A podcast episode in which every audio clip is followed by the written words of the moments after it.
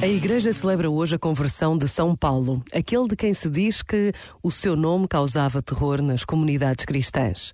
Ao dirigir-se para Damasco para prender os cristãos que lá encontrasse e conduzi-los a Jerusalém, encontrou Jesus ressuscitado. Esse encontro mudou-lhe para sempre a vida, com a sua forma de crer e de pensar. Jesus ressuscitado, que ele perseguia, tornou-se o centro da sua espiritualidade e da sua teologia.